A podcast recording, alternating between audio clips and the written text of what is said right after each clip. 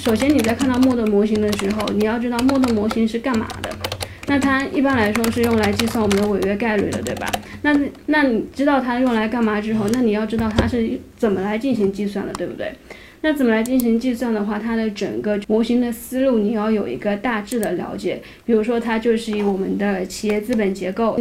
再结合我们在一级学过的一些 BSM 模型里面的结论来进行推导出违约概率。那你在知道这些的时候，你就很很明显可以知道，那在这个模型里面，很多时候它通常是以定量的一个形式来进行考察的。